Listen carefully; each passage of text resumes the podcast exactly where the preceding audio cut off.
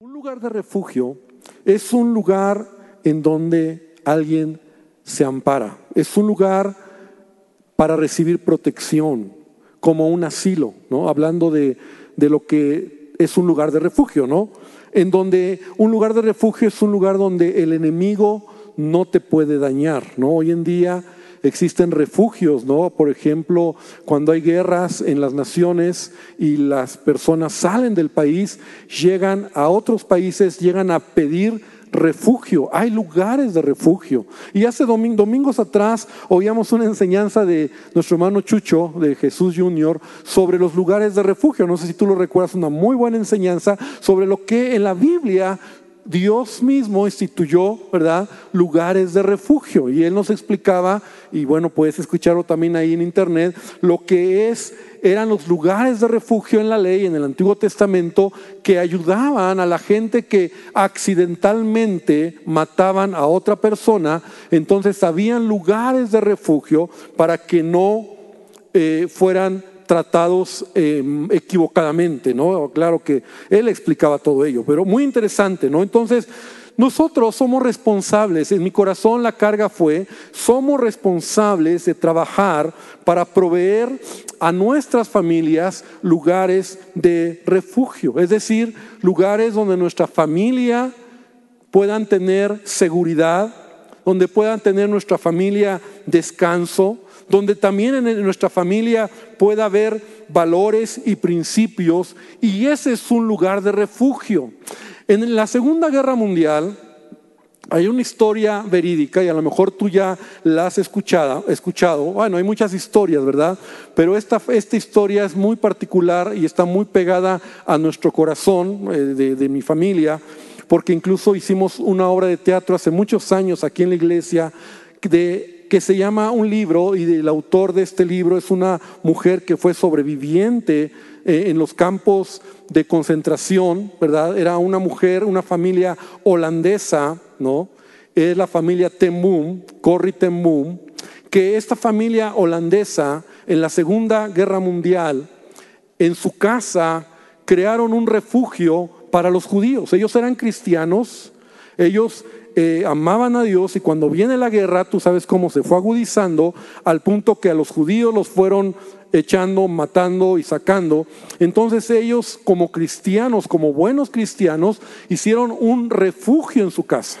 Entonces, hicieron refugio para que familias pudieran vivir ahí. Y lo sorprendente de esto es que cuando llegaban los soldados, eh, los nazis, para buscar judíos, en su casa porque de repente eh, oían que había judíos ahí. Ellos tenían una estrategia para que los soldados llegaran y nunca se dieron cuenta o nunca descubrieron el refugio. O sea, el lugar de refugio, es decir, las paredes que ellos pusieron, y una de las maneras que los soldados hacían era con sus rifles, golpeaban las paredes, golpeaban los pisos, y cuando ellos oían el hueco diferente o se oía diferente, ellos sabían que ahí detrás podía haber eh, una pared falsa, un piso falso. Eh, los alemanes, tú has visto películas, eran como perros, ¿verdad? Como perros alemán, sabuesos que olían y sabían dónde estaban los judíos esta familia eh, refugió o, puso a judíos en un refugio en su casa y lo sorprendente es que nunca los encontraron. Aun cuando se los llevaron a la familia Tembum, no, no fue porque encontraron a los judíos, sino fue por otros temas de que tenían, encontraron que tenían muchas tarjetas de comida, que obviamente con eso mantenían a, toda, a todos los judíos, pero tenían estrategias. El libro está muy interesante, se llama El Refugio Secreto, y hay una película que se llama El Refugio Secreto, y, y finalmente esta mujer, que como te digo, ella por un milagro salió de los campos de concentración un día antes de que la mataran, y de que mataran a todos los que estaban en ese, en ese campo de concentración donde ella estaba.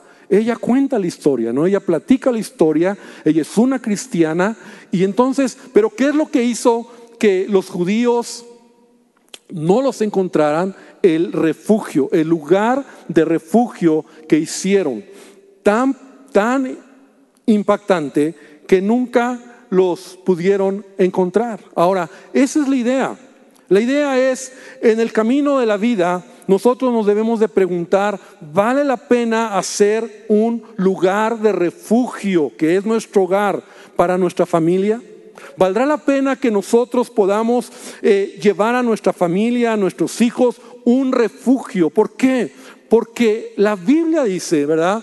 Que Satanás está como león rugiente buscando a quien devorar. Entonces, nosotros como padres debemos de, proteger, de cuidar, de poner vallado en nuestro hogar para que nuestra familia sea protegida, para que nuestros hijos sean protegidos. Es decir, para que nosotros podamos tener en nuestro hogar realmente un lugar de refugio.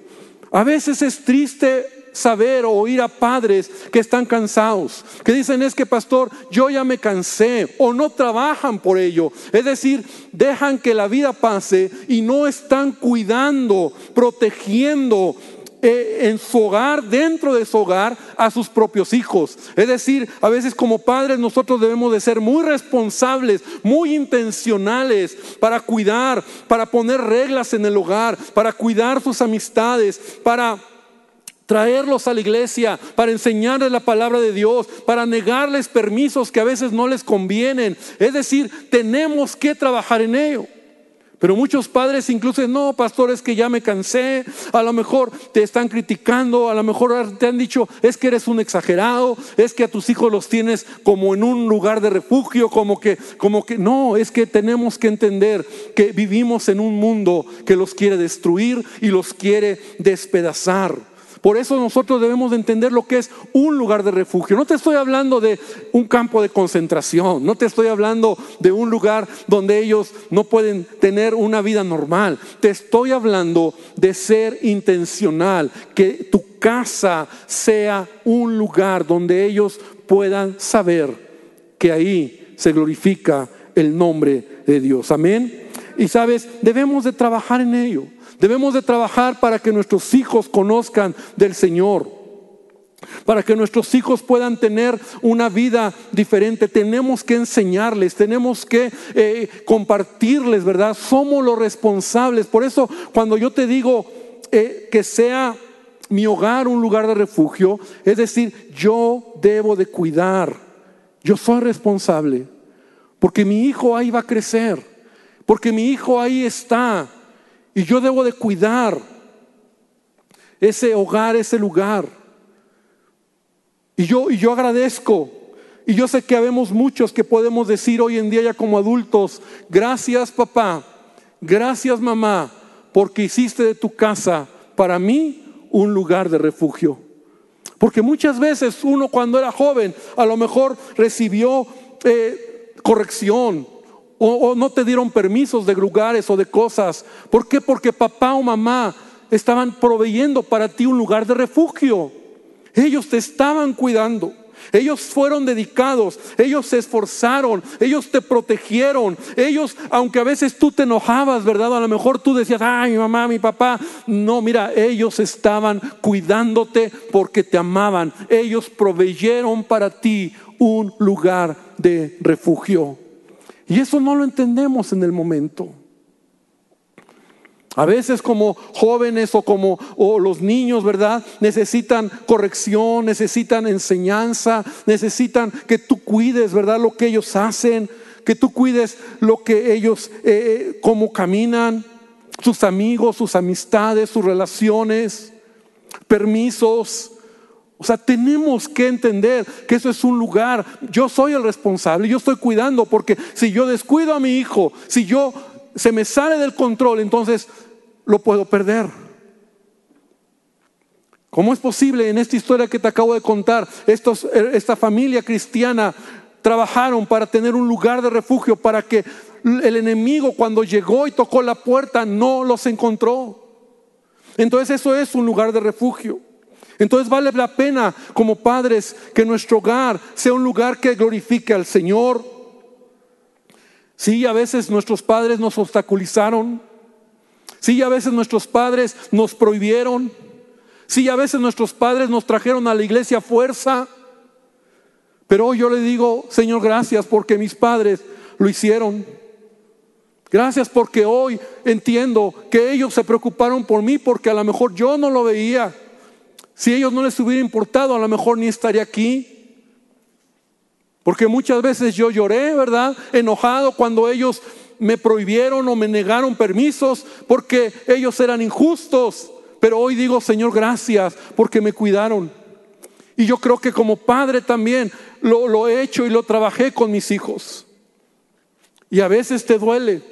Yo recuerdo, y yo en algún momento lo platicaba, ¿verdad? Cuando mis hijos eran chiquitos, Sammy de niño, de, pequeñito, y, lo teníamos que corregir, yo corregía a Sammy y, él llorando en un lado del cuarto y yo llorando afuera del cuarto también. Pero lo tenía que hacer porque amaba a mi hijo y tenía que enseñarle. Pero un padre que a lo mejor no, no está procurando ello. Tenemos que construir un, hogar seguro, hay que pagar el precio. Papá, mamá, familias, hay que tener un plan, hay que clamar, hay que doblar rodillas. Eh, es que un hijo te va a costar hasta que te mueras. Y no solo hablo de dinero, hablo de oración, hablo de clamor, hablo de, de, pedir a Dios que Dios los bendiga, que Dios los guarde, que Dios cumpla su propósito. Eso es construir un lugar de refugio en nuestro hogar. No es automático, no es suerte. No es que me tocó un buen hijo, no hermano, es que yo debo esforzarme por tener un lugar de refugio en mi casa. Y yo debo de cuidar y debo de enseñar los valores y los principios a mis hijos. Porque el mundo está enseñando basura. El mundo está cambiando la verdad por la mentira. Ellos tienen que aprender en mi hogar y mi hogar tiene que ser ese lugar donde ellos van a crecer sanos, ellos van a crecer cuidándolos. Yo los voy, debo de cuidar. Porque es mi responsabilidad, no la comadre, no el compadre, no, no los abuelos. Yo soy el padre, yo soy el que tengo que enseñar, cuidar, estar con ellos. Esa es la carga que, que, estuvo todo el año. En el, Evangelio de Lucas, capítulo 15, solamente lo, pues, no lo voy a leer porque es muy largo, pero en Lucas 15 encontramos tres historias muy conocidas por el pueblo cristiano. La oveja perdida, la moneda perdida y el hijo perdido o el hijo pródigo. Es interesante que en el, capítulo 15 están estas tres historias. Hemos hecho mucho énfasis en la parábola del hijo pródigo. Pero está la oveja perdida, la moneda perdida y el hijo perdido. Y de estas tres historias de perdición, la más tremenda de las tres es la de la moneda perdida. ¿Sabes por qué? Porque la moneda se perdió en casa. La oveja se perdió en el campo. El hijo se perdió fuera de casa. Pero la moneda se le perdió a la mujer en su propia casa. Y esto me da a mí una enseñanza. Hay muchos hijos que donde se pierden es en casa. No es afuera. A veces cuando los hijos salen a buscar cosas incorrectas o inmorales, es porque en casa ya lo escucharon, porque en casa cobró fuerza, porque gritó tanto a sus oídos que solo faltó salir a buscarlo. Y a veces la voz de papá o la voz de mamá no fue tan fuerte o hubo padres que fueron permisivos o con falta de lineamientos o de reglas o de corrección y llegó el enemigo, encontró padres frágiles y los destruyó. Sí, porque a veces decimos, es que mi hijo se perdió en el mundo. No, tal vez el hijo se perdió en casa. Porque desde ahí yo no asumí mi responsabilidad. Entonces, si yo no trabajo en casa, si yo no asumo la responsabilidad, ahora, ¿cuáles son esas cosas que se pueden, en donde yo puedo descuidar? primer lugar, desde que ven un mal testimonio en casa. Y es así. Pastor, tengo ya sirviendo al Señor 30 años. Y nunca falla. A veces yo digo situaciones que pasan en la vida, en consejerías o situaciones que a veces yo dentro de mí digo, es que nunca falla, es que, es que así va a ser, es que así es. así es. ¿Y a qué me refiero que nunca falla? Cuando papá y mamá no son coherentes en su vida cristiana, los hijos dicen, yo no quiero ser cristiano. Yo no quiero ser así. O sea, eso es hipocresía. Porque papá en la iglesia, yo lo veo que, aleluya, gloria a Dios, y levanta las manos, pero en mi casa, pastor, usted no sabe cómo es él. Usted no sabe cómo actúa, cómo lastima a mi mamá o cómo nos trata o cómo actúa. O sea, eso es, entonces ellos dicen, su ecuación es, yo no quiero saber nada. Eso es hipocresía. Así funciona. Y nunca falla. Y cuando yo ministro jóvenes o, familias que, se han alejado de Dios, entonces empiezan a llorar, pastores, que usted no sabe. O sea, eso me quebró a mí, porque, porque eso era una doble vida. Cuando tú eres un verdadero o un cristiano que realmente está asumiendo, tú tienes que entender que eso es un mal testimonio.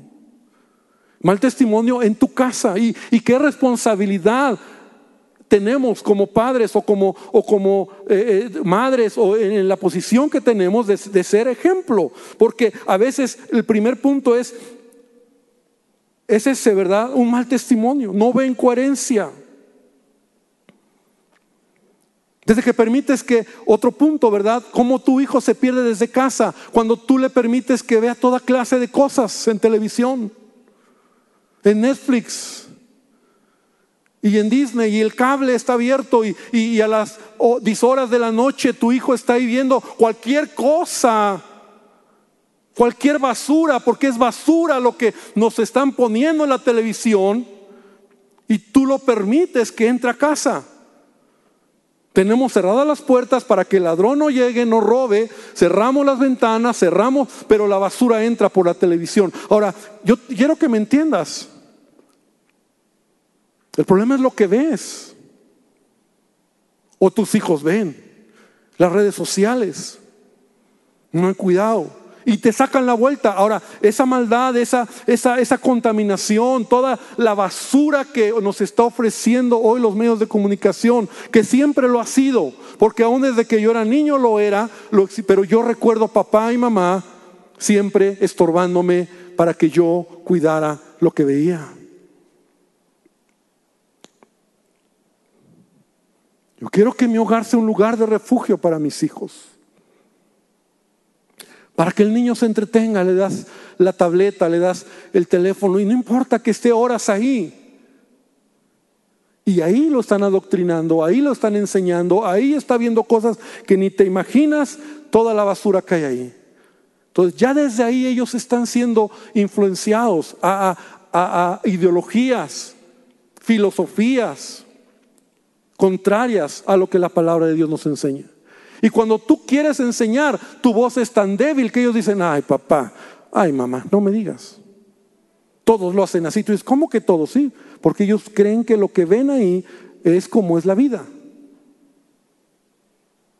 La música que escuchan. ¿Te has puesto a pensar que la música influye en el destino de una persona? Tengo que meterme ahí y voy a salir y tal vez un día voy a dar una serie sobre eso. Pero, pero tenemos que cuidar eso. La música influye en una personalidad, en un destino.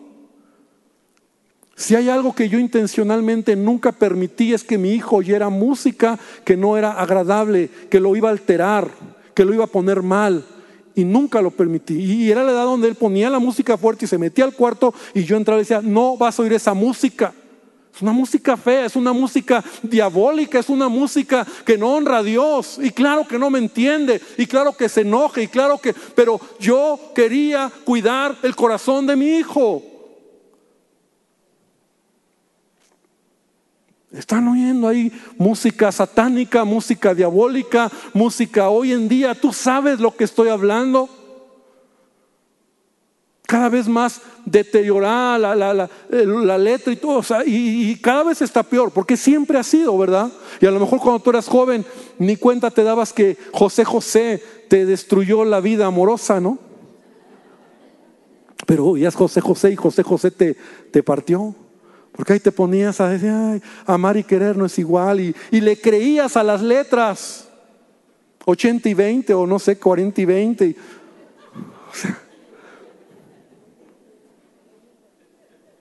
Todo lo que oyes, la música que hoy en día el mundo ofrece, es basura. Ay, pastor, qué exagerado. Bueno, yo te estoy compartiendo. Ahora, ¿Es pecado? No, a lo mejor no es el, pecado, no es oír, el pecado es ya cuando tú te has sumergido a, un, a, una, a una personalidad, a un... Me explico. Tengo que avanzar, pero, pero eso entra a tu casa. Desde ahí tus hijos se están perdiendo. Tus hijos ya cuando salen, hijo, vamos a alabar. ¿A qué vamos a alabar a Dios, papá? O sea, se ríen de ti. O sea, alabanzas a Dios. ¿Eso qué? Yo era intencional, yo me acuerdo, o sea, a mí le quería oír su música rock, y no la vas a oír y no, y no, y no, y no le hice que tuviera el gusto por esa música y no la tiene hoy en día. Porque yo sabía que eso iba a marcar su destino. Entonces yo le ponía música cristiana, ¿no? No, no, no himnos, porque yo soy de himnos. Te pongo himnos de plano ya. Pero la música en ese tiempo era como más, empezaba la revolución de la música cristiana y había un grupo que se llamaba, algunos lo conocen, Rojo, ¿no? Rojo. Y, de repente él oía y, y, se capturaba con ciertas letras y funky, cuando empezaba funky, me acuerdo, se capturaba con ciertas letras. Y un día me dije, mi hijo, papá, Rojo va a estar en Amistad de Puebla quisiera ir a oírlo, quisiera ir y escuchar un concierto en Amistad de Puebla. Y yo le dije, ¿de verdad? Sí, vamos. Me acuerdo que cancelé todas mis cosas, nos fuimos en el carro, rentamos un hotel, llegamos, pagamos las entradas dije que vea que, que, él tiene que estar ahí, porque, porque eso era para mí un logro, ¿no? Y me acuerdo que entramos y, y ya llegamos y ya entramos al chorro de jóvenes, eran los, los congresos juveniles en amistad, que eran miles de jóvenes, y ahí estaba con mi hijo, tendría, no sé, 14 años, 15 años mí, y ahí estoy con él y, y, ya, y de repente sale rojo, ya sabes, ¿no? La, y yo ahí, bueno, pues aquí estoy viendo y, y mi hijo está viendo y dos canciones y me dice, ya me quiero ir, papá. Pero hijo, venimos hasta acá para que oigas el concierto. No, ya me quiero ir. Y nos fuimos, vámonos. ¿Cómo te sientes? Pero sabes qué? Cuando entiendes que es el destino de tu hijo, tú vas a hacer lo imposible porque ellos puedan enamorarse de Dios y de las cosas que Dios hace. Y me regresé, cenamos por ahí, nos fuimos al hotel, nos dormimos, pero al final dije, Señor, tú vas a hacer algo en la vida de mi hijo. Tienes que entender que a veces los hijos se pierden como esta moneda en casa. A esta mujer fue la tragedia, se le perdió en casa. No fue en el mundo, no fue en el campo. Entonces debemos de cuidar es importante, escucha este pensamiento que tenía, traía Dios a mi corazón. Lo, lo, que es importante, es importante traer a los hijos a la iglesia, pero más importante es vivir la iglesia en casa. Eso es lo más importante.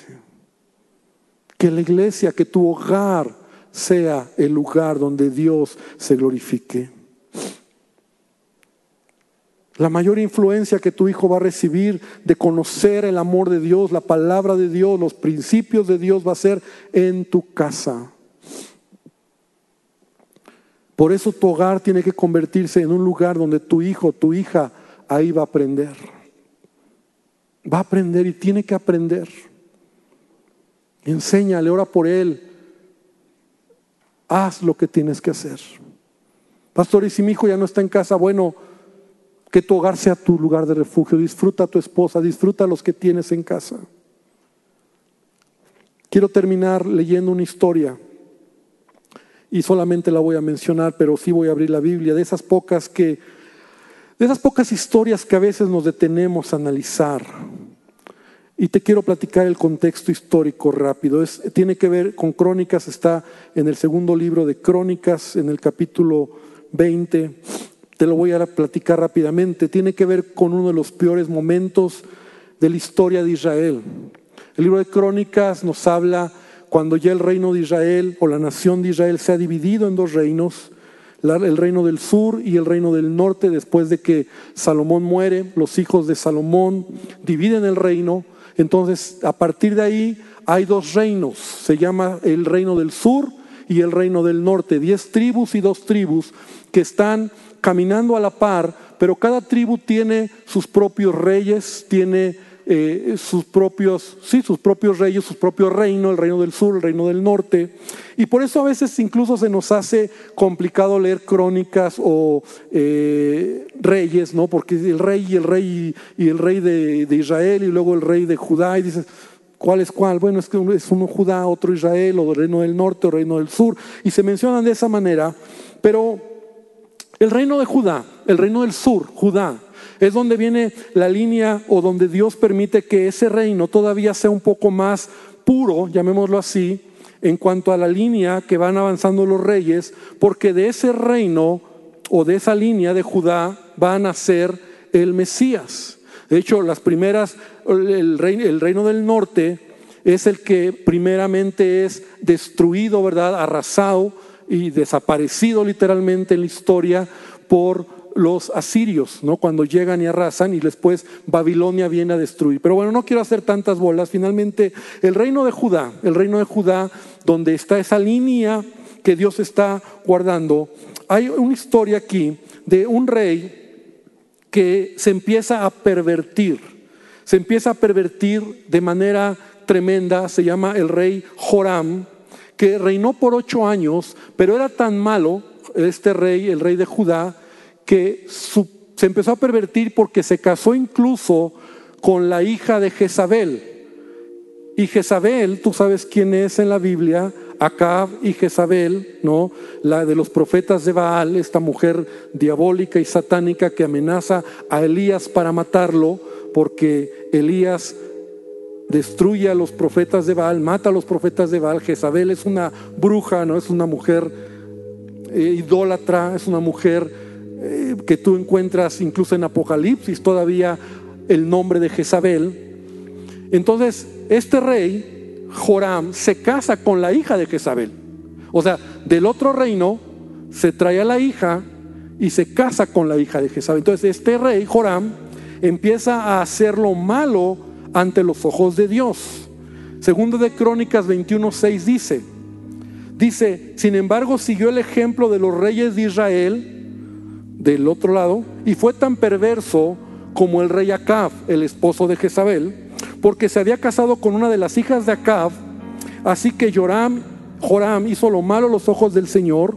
No obstante, mira lo que dice, el Señor no quiso destruir la dinastía de David porque había hecho pacto con David y le había prometido que sus descendientes seguirían gobernando, brillando como una lámpara por siempre. ¿No? O sea, aunque este rey es muy malo, que solamente reinó ocho años, dice la Biblia que entonces Dios trae un juicio sobre la vida de este mal rey, se enferma y muere, y en su lugar reina su hijo menor, que se llamó Ocosías, o era el, hijo menor de este rey. Y en el versículo segundo de Crónicas 22, 3 y 4, estoy leyendo la nueva traducción viviente, Dice, Ocosías, o sea, el hijo de Joram, dice, también siguió el mal ejemplo de la familia del rey Acab, porque su madre lo animaba a hacer lo malo. Hizo lo malo a los ojos del Señor, igual que la familia de Acab. Los parientes de Acab incluso llegaron a ser asesores de Ocosías después de la muerte de su padre y los llevaron a la ruina. O sea, ve como una genealogía, una línea de reyes se está pervirtiendo en, esa línea que Dios había prometido que nacería el Mesías. Entonces el hijo Ocosías, que se levanta en lugar de su padre cuando muere, está haciendo lo malo. Y Dios también interviene y lo matan en una guerra, en una pelea, lo matan a Ocosías, solamente reinó un año. Y en el capítulo 22 y en el versículo 10 dice, cuando Atalía, o sea, la madre de Ocosías, la madre del rey Ocosías de Judá, supo que su hijo había muerto, mira lo que dice la mamá, o sea, la mamá todavía peor que el hijo y que el abuelo, o que, o que, eh, que, su, que su hijo y que su, ¿qué sería para arriba? Su, su hijo de ella, su padre, ¿no? De, o sea, ella era la abuela del, del, primer rey que estamos diciendo. Luego su hijo, entonces dice, comenzó la madre Atalía, comenzó a aniquilar al resto de la familia real de Judá. Ve lo que está haciendo esta mujer. O sea, todos los que podían ser reyes, esta mujer mató a toda la familia como queriendo destruir la línea genealógica para ella quedarse en el poder con una maldad e idolatría impresionante. Comenzó a aniquilar al resto de la familia real de Judá. Pero Josaba, hermana de Ocosías e hija del rey Joram, tomó a Joás, Joás, el hijo más pequeño de Ocosías, y lo rescató de entre los demás hijos del rey que estaban a punto de ser ejecutados. Y Josaba puso a Joás con su nodriza en un dormitorio. Y de esa manera Josaba, esposa del sacerdote Joiada, hermana de Ocosías, escondió al niño, escondió al niño para que Atalía no pudiera asesinarlo.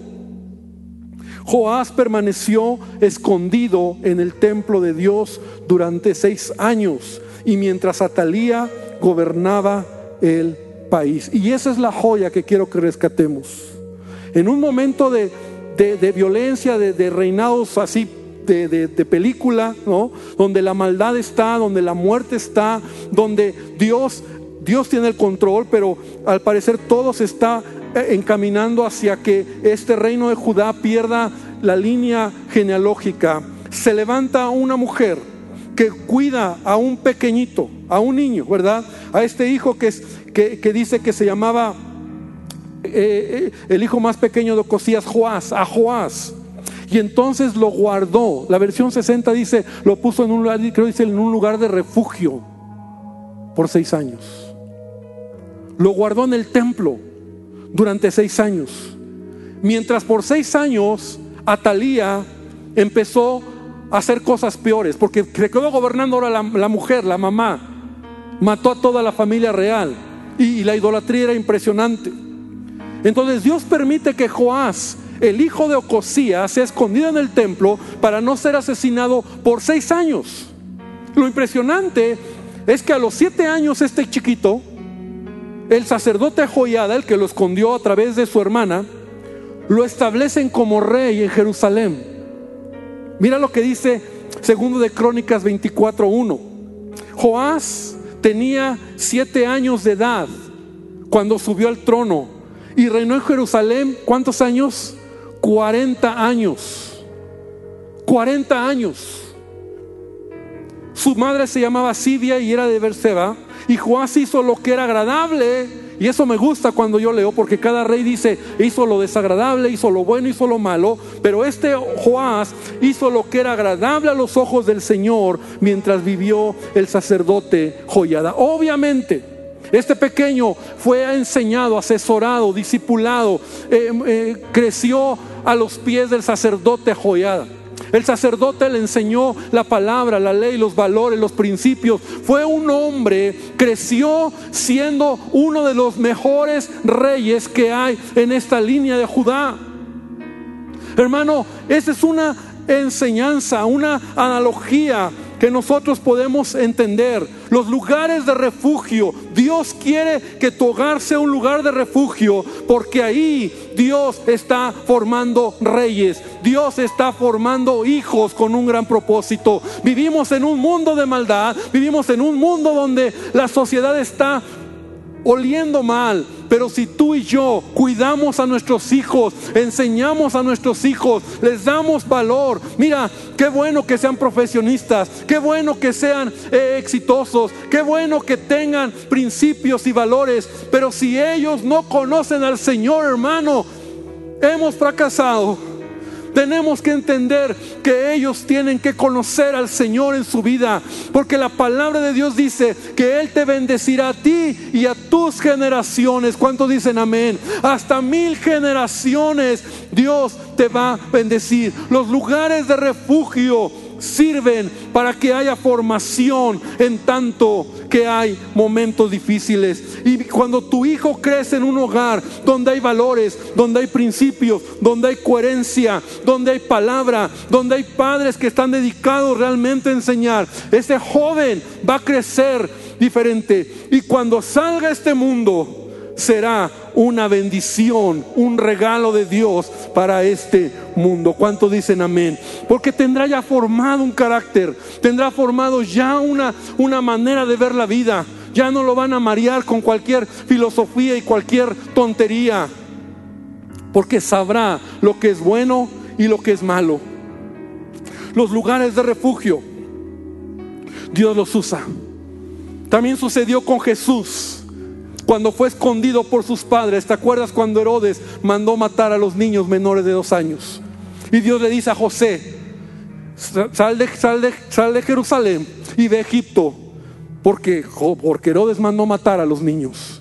Y Herodes representa ese, esa, esa potestad satánica, ¿verdad? Que siempre quiere destruir la obra de Dios. Y Jesús fue guardado ahí siendo un bebé, siendo un niño. No nos dice la Biblia cuánto tiempo. Pero cuando ya murió Herodes, Dios le habló a José y le dijo, ha muerto Herodes, ahora que regresé. Mientras estuvo en un lugar seguro por padres responsables como lo fueron José y María. Hermano, quiero terminar diciendo, los lugares de refugio sirven para guardar a nuestros hijos de maldad y el pecado en que vivimos.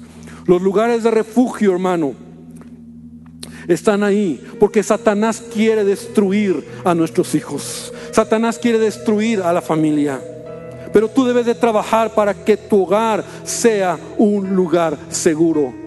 Yo voy a enseñar los principios en mi casa. En esta casa, como decía Josué, yo y mi casa serviremos al Señor. Yo no sé ustedes, pero esta casa buscamos a Dios, amamos a Dios y este hogar se convertirá en un lugar que honre al Señor que tus hijos crezcan, se desarrollen en ese hogar que es el lugar de refugio donde Dios los ha colocado. Para que cuando crezcan y maduren, sean un instrumento en las manos de Dios. Cría Dios, forma hijos que amen a Dios, que sirvan a Dios, que tengan valores, que sean exitosos, porque eso es lo que Dios quiere. Y haz todo lo posible para que tu hogar sea un lugar de refugio. De tal manera que esa es la carga que todo este año 2022 estuve hablando.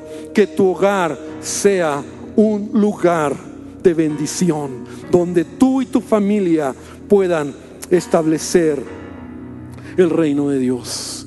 Salmo 31, 19 y 20 dice, qué grande es la bondad que has reservado a los que te temen. La derramas en abundancia sobre los que acuden a ti en busca de protección. Y los bendices ante la mirada del mundo, los escondes en el refugio de tu presencia, a salvo de los que conspiran contra ellos, los proteges en tu presencia, los alejas de las lenguas acusadoras. Esta promesa, Salmo 31, 19 y 20, tómala para tu vida. Que tu hogar sea un lugar de refugio, desde donde tú y yo podamos formar, cuidar, proteger, enseñar y guiar a nuestros hijos, para que el día de mañana que ellos formen su propia familia, puedan también irse en la bendición de Dios en sus vidas. Amén. Cierra tus ojos y vamos a orar. Vamos a decir al Señor esta noche, Señor, necesito de ti. Señor, ayúdame. Y a lo mejor sé que estoy hablando a jóvenes que a lo mejor dicen, pastor, ¿y eso a mí qué? Yo te digo, anhela, ora, ya empieza a orar. Porque el día que Dios te dé una familia, puedas trabajar en ello. No es fácil. Como te decía en un principio, a veces hay que dedicar horas, tiempo, oración. Hay momentos donde te desanimas, hay momentos donde parece que las cosas no van bien, hay lágrimas, hay, hay tanto. Pero no importa, hermano. Trabaja por tu familia. Protege a tu familia. Enseña a tu familia. Bendice a tu familia. Y Señor, esta noche reconocemos nuestra incapacidad de hacerlo bien. Te necesitamos de verdad, Dios. Necesitamos tu dirección, tu guía. A veces pequeñas cosas parecen no tan importantes o, simplemente decimos, es tan chiquito, tan pequeño, pero que no nos cansemos de hacerlo, de orar, de bendecir, de enseñar, de corregir, de disciplinar, de, de dar principios. A veces es cansado cuando tratamos con adolescentes decir no o, es difícil. Y hay que ser tan cuidadosos con sabiduría, Dios, porque podemos romper la liga y las cosas pueden empeorar. Pero Dios te pedimos sabiduría. Yo sé que aquí hay padres que a lo mejor sus hijos ya no están en casa y dicen, pastor, mi hijo ya ni está en casa. ¿Cómo le hago? Porque los mejores años, cuando lo pude haber hecho, ni, ni conocía del Señor.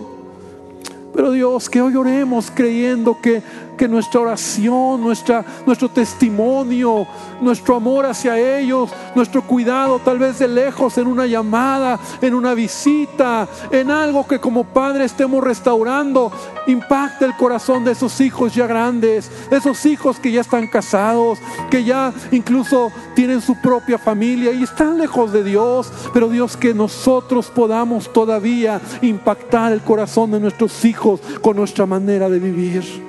Señor, oramos por los que a lo mejor todavía no tienen familia. Jóvenes que a lo mejor hoy oyen este mensaje y dicen, ma pastor, eso a mí que, Señor, despierta en nosotros, despierta en ellos el deseo de formar cuando venga el tiempo hogares que sean de bendición, que trabajen mientras están solteros para ellos mismos, porque el día en que tú les des la pareja, ellos estén listos para dar lo que estuvieron madurando en el tiempo que estuvieron solos contigo, Señor.